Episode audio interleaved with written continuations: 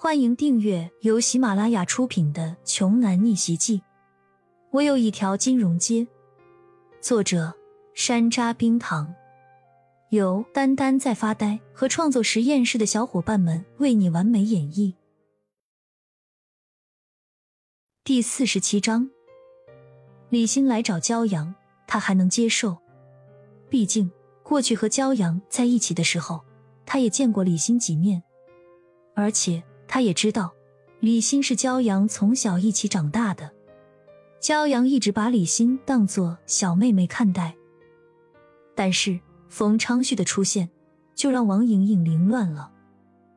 这可是冯氏地产集团的少公子啊，身价数百亿的冯明海唯一的独苗啊，更加是王莹莹她做梦都巴望着自己能够有朝一日倒贴的这种人。还有张志恒和钱宇，那都是青州域内富二代圈子里响当当的知名人物。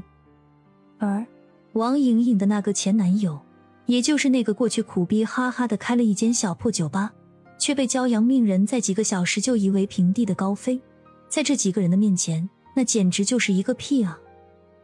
想到这里，王莹莹重新打量起骄阳来，不知道为什么，她觉得骄阳变了，变得很自信。似乎完全不是他以前认识的那个两都空空、一穷二白的骄阳了。就算即使是站在了众人舆论风暴的中心点上，骄阳也是面不改色，一脸淡然。这两天到底发生了什么呀？莫非这个世界出现了大逆转了吗？王莹莹都快疯了，想破了脑袋，她都百思不得其解。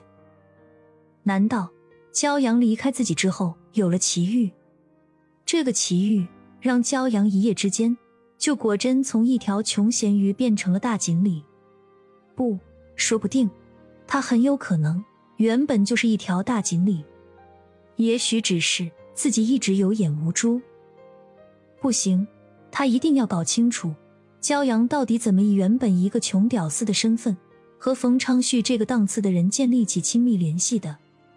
这一点至关重要。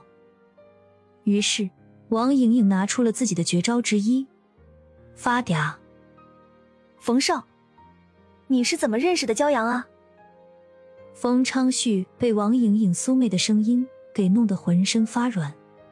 如果放在以前，恐怕他早就直接拉着对方去开房了。但是现在的状态可完全不一样了。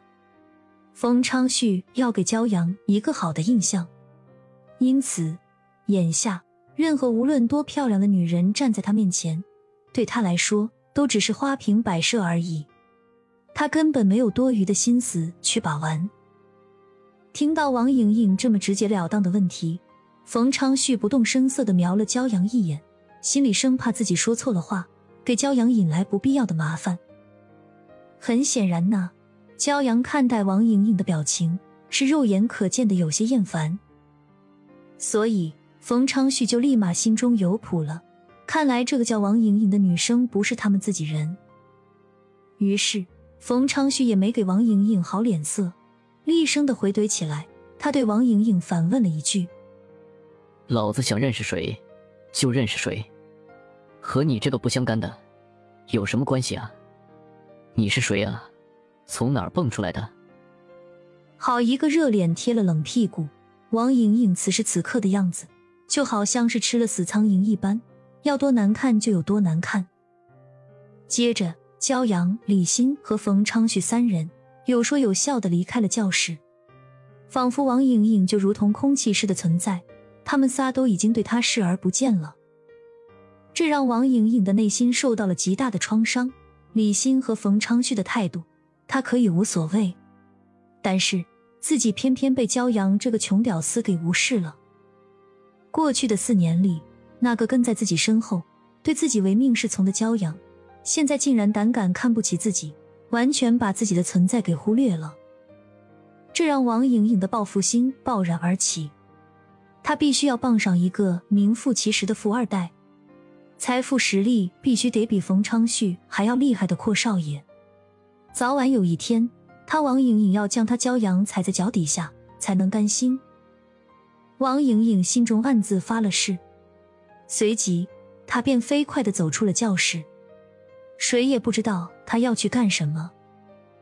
为了保持低调，冯昌旭只是请了焦阳和李欣在学校食堂吃了午饭。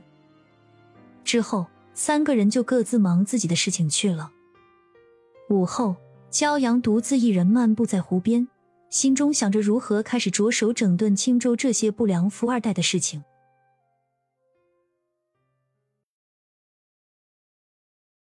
本集播讲完毕，想听更多精彩内容，欢迎关注“丹丹在发呆”。